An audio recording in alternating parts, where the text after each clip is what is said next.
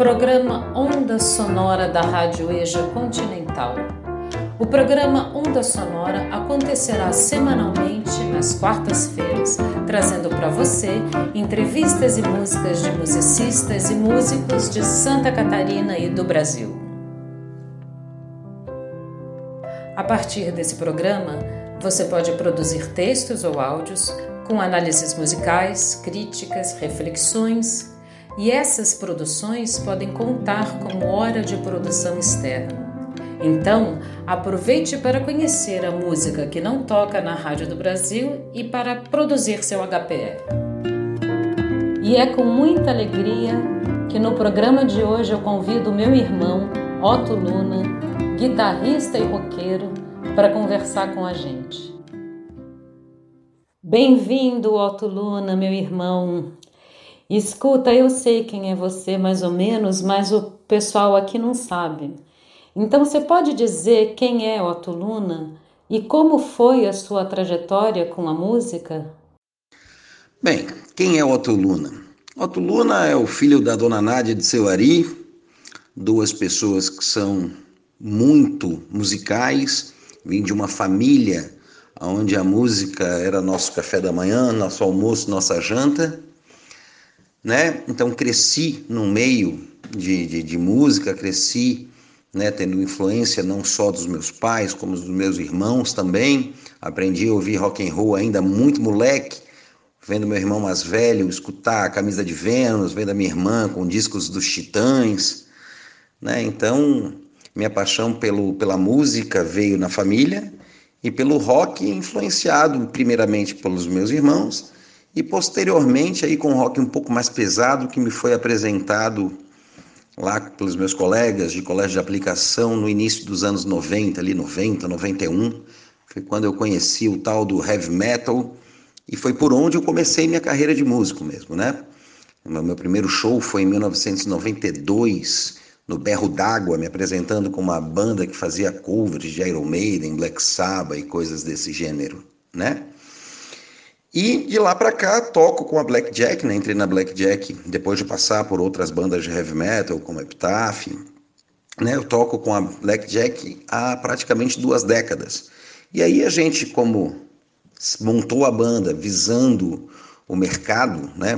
Visando tocar em bares e tal, eu migrei do, do um rock mais pesado, que é o heavy metal e tal, para um rock mais clássico, né? Com aquela base Beatles, Stones, Creedence do Big Brothers, The Allman Brothers, né, bandas mais classudas, né, mais um rock and roll mais clássico, que é o que até hoje eu faço. Otto, e como você vê o movimento do rock na cidade? E eu queria também pedir para você se você tem alguma música que você quer compartilhar com a gente que diga respeito a esse movimento. Assim, né? Falar de rock and roll em Florianópolis é algo meio complicado, né? Na verdade, falar de música no Brasil é algo complicado. Né? Os espaços são pequenos, né? os espaços que eu digo é a questão das oportunidades, né? são poucas. Viver de música no Brasil é uma coisa complicada e viver de música em Florianópolis talvez seja mais complicado ainda. Agora, quando eu olho para o cenário da cidade, né, eu, eu acho que o rock and roll dentro da, da, da pequenez que é, né, os espaços que existem, ainda tem algum destaque, né? Porque vários bares, né, à noite de Florianópolis, né, na noite de Florianópolis tem abrem espaços para o rock and roll, né? São dezenas de bares que que tocam, né, e que possibilitam esses espaços. O problema são os cachês, né, que estão parados no espaço e no tempo, estão congelados desde 2000, né? Comecei a tocar com a Blackjack em 2000 e passagem 2001 para 2002 e basicamente é o mesmo cachê que a gente recebe em 2020. Né? Então, assim, movimento rock em Floripa é complicado porque as bandas, em vez de se juntarem, né, criarem tipo um sindicato, alguma coisa desse gênero, para que a gente possa se defender, a gente fica se degladiando por espaço, né? E aí acaba que essa competição entre as bandas, né, por espaço, acaba facilitando a vida dos empresários, dos donos de bar e coisa e tal, porque a lei da oferta procura faz com que o preço baixe, né? Quando a oferta é muito grande, o preço baixa. Então tem esse problema, né? Espaço tem. O problema é o reconhecimento, os cachês, que são bastante complicados, né? E aí, né, a pergunta aqui continua, né? Se tem alguma música que eu gostaria de compartilhar com vocês, que diga respeito ao movimento na nossa cidade, eu vou compartilhar uma música do Rolling Stones, que na verdade é uma versão dos Rolling Stones chamada uh, The Honk Tonk Woman, uma música que a Black Jack faz, uma música que a gente faz desde o nosso primeiro show, e eu compartilho ela porque ela é uma música dos Stones, né? Que é uma das maiores bandas de rock and roll e uma das maiores influências do rock na contemporaneidade, certo?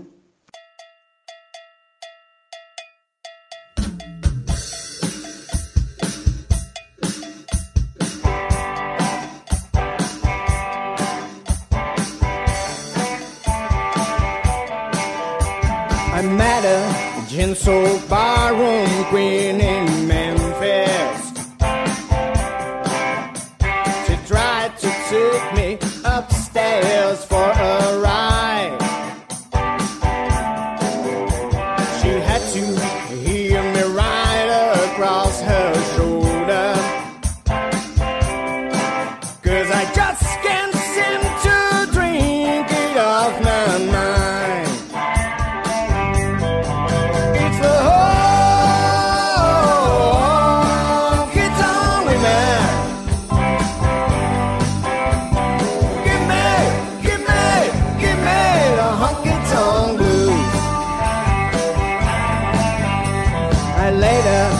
Divorcee in New York City.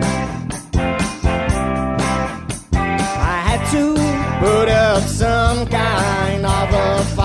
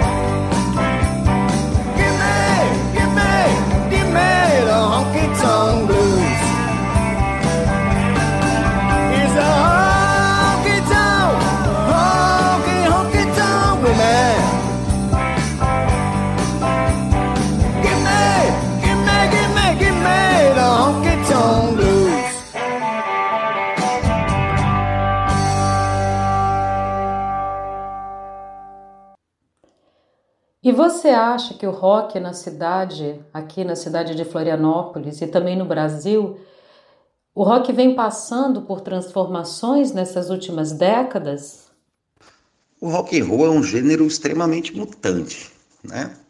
Se você pensar que ele vai estar nascendo aí na década de 50, adaptado do blues com Chuck Berry, com Elvis Presley, aí na década de 60 chegam Beatles, Stones, na década de 70 você tem mais uma psicodelia, né, de Pink Floyd, também você vai ter o surgimento do hard rock né? Com Black Sabbath, com Led Zeppelin. Aí você chega na década de 80, a gente vai ter uma o que a gente chama de rock farofa, né? Uma explosão de um monte de banda aqui no Brasil mesmo, na década de 80, né? É muito forte o rock and roll, desde Legião Urbana, Titãs, Paralamas, né? Ah, na década de 90 já a gente começa a ter uma vertente grunge, né? Com, com Nirvana, com Pearl Jam. Então, assim, o rock ele, ele é completamente mutante, assim, né? O, o, o guarda-chuva rock and roll ele agrega muita coisa, né? Desde o hard rock ao rock and roll clássico, ao metal. Então, sim, ele é completamente mutante, né? A gente não, não tem um estilo, não é um estilo estagnado, né? O rock and roll que se produz hoje é um rock and roll completamente diferente do que estava sendo produzido lá na década de 50, né? Quando a gente entra nos anos 2000, aí a gente ganha uma pegada ainda né, mais modernosa, com bandas que, que trabalham com mais efeitos, um efeitos diferentes daqueles efeitos da década de 70, né? Mas traz, resgata um pouco daquela psicodelia, sai daquela coisa mais crua da década de 80. Então, assim, o rock ele vem passando, né? Ele não está, ele não se transformou, ele é o tempo todo, né? Ele se transforma de uma década para outra né? E os estilos eles vão mudando de uma década para outra com muita velocidade, né? E é, esse é o grande barato do rock and roll, né? Ser, estar em constante criação, estar o tempo todo se renovando. E você vê o rock como um movimento democrático, acessível a todo mundo, desde a produção até, né, de quem produz o rock, até de quem ouve, até de quem consome, de quem compra o rock? Bem, Cara, o rock ele nasce como música de protesto, né? Quando você é, quando ele nasce na década de 50, quando você vê o Chuck Berry dançando, Elvis Presley dançando, né, com aquela era considerado demoníaco, coisa é bastante louco isso, né? Porque era completamente uma quebra dos padrões na década de 50, uma década bastante conservadora. Então ele vem quebrando bastante os padrões, né? E é uma música, o rock and roll, ele é muito consumido e eu considero ele extremamente democrático, porque ele é um estilo de música bastante simples de ser absorvido, né? Se você pegar assim a composição harmônica do rock and roll, você vai ver que ele passeia por uma harmonia muito próxima da do blues, que é muito acessível ao nosso ouvido, né? Assim, ele é muito tranquilo de ser consumido pelo nosso ouvido. A gente é, é, é de fácil aceitação, né? Tanto que é aquela história, né? Você tem é, vários estilos dentro do rock and roll, né? Aí uns que exigem técnicas que são realmente muito mais complexos, assim, em termos harmônicos, em termos melódicos. Mas quando você pega o rock and roll clássico dos Stones, dos Beatles e tal, você vai ver que as, as harmonias são simples, que as melodias são simples extremamente bem construídas dentro do estilo, né?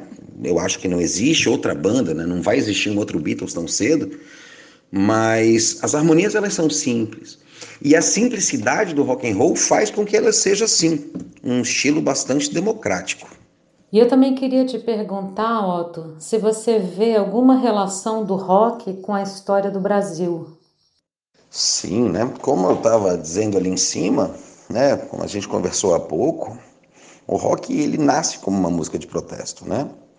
Então, assim, tipo, você vai ter o rock enquanto movimento político, né? Um movimento é, que está antenado com as, com as relações históricas do Brasil, né? Você tem, não só no rock, obviamente, né? Não só no rock. Né? A música brasileira, ela está intimamente ligada à produção artística brasileira, ela está intimamente ligada às, às questões políticas, né? Está intimamente ligada à produção.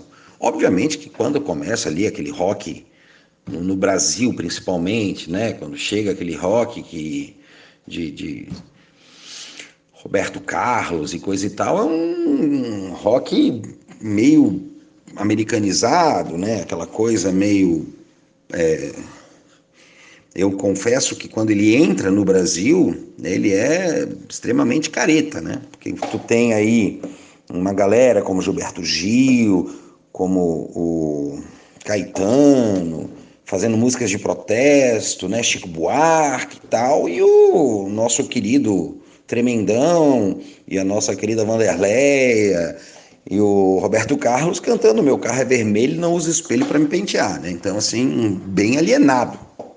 Mas aí, quando você pega um rock de mutantes, um rock de secos e molhados, um rock já do final da década de 60, começo da década de 70, aí você já vai ver um engajamento político muito grande, né?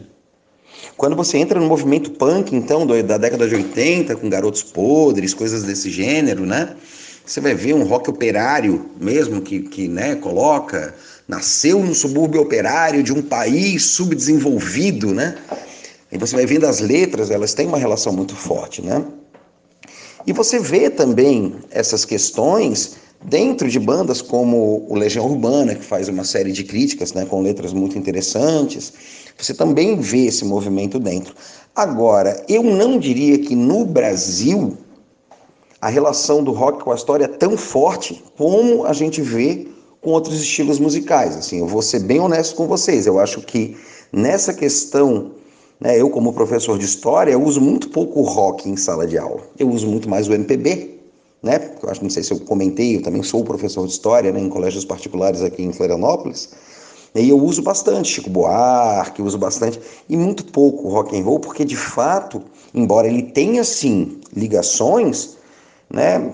Muitas vezes o rock passeia alheio ao que acontece no Brasil, né? E o que, que você diria para os músicos que estão começando uma carreira no rock hoje? Bem, o que eu diria para músicos que estão começando na carreira do rock hoje é bem-vindos, né? É uma delícia você tocar, trabalhar com rock and roll, tocar rock and roll na noite, porque hoje se você vive de rock, né, você ou você vai tentar bandas autorais, eu sempre fui de bandas cover, né? Assim, sempre não, tive bandas autorais também, mas a banda que eu toco há muitos anos rock and roll é uma banda cover, né? E as bandas autorais, elas têm um pouco mais de dificuldade de espaço em Florianópolis. Um pouco mais eu estou sendo bem singelo, né? Na verdade, as bandas autorais, elas cortam um dobrado bastante grande para conseguir espaço, né? A gente até tentou entrar por esse lado do, do, da música própria, num determinado momento da nossa trajetória aí de banda, mas não fluiu muito bem. A gente tocou na Atlântida, tocou aqui, tocou ali, mas realmente os espaços, quando a gente falava que era própria, né, os donos já olhavam com um olhar meio torto, né? Mas eu acredito muito na música autoral e acho que a música autoral catarinense dentro da, da do rock and roll tá, tá crescendo bastante, né? Tá abrindo, a coisa tá mudando um pouco, né? A gente, a nossa, a minha banda é lá do começo dos anos 2000, né? De 2010, 2015 para cá, os espaços estão abrindo, né? Espaços como Beco, como Célula, sempre abrindo para bandas autorais, né? O que tornam isso bem mais legal. Agora, o rock exige dedicação, ele exige como qualquer outro estilo musical, né? Estudo, dedicação, você arrumar uma, parcerias interessantes, né? Então, é bem-vindo e vamos à luta, né? Não vamos, vamos acreditar que é necessário sempre a gente estar tá estudando, estar tá correndo atrás, tanto em termos técnicos quanto também em termos de contratos, né? Fazer bons, ter um bom relacionamento com os donos dos bares, que é sempre muito importante para a gente conseguir viver de rock and roll. Bom, eu quero agradecer imensamente a sua participação aqui no programa, no Onda Sonora. Eu fico muito feliz de te trazer aqui para a gente conversar um pouquinho. E eu queria perguntar com que música você gostaria de finalizar a entrevista e me dizer por que, que você está escolhendo essa música. Então, Otto, um abraço muito grande, um beijo. A gente está sem se ver aí por causa da quarentena, então muito bom poder conversar com você um pouco por aqui e também dizer para você e para todos que daqui a pouco isso vai passar e a gente já já vai poder se dar um abraço, né? Em, em você, nos alunos, em todo mundo que a gente tem saudade. Então, muito obrigada, muita saúde, muita alegria e vamos lá. Bem, se eu abrir com Rolling Stones essa entrevista, eu fecho ela com uma interpretação que a gente fez dos Beatles, chamada Come Together. Né? Perguntou aí, veio perguntou o que, eu diria para músicos que estão começando essa carreira do rock, seria exatamente isso. Venha junto, come together. Vamos lá, né? Vamos lutar aí pelo rock dessa cidade, vamos lutar pelo rock desse país.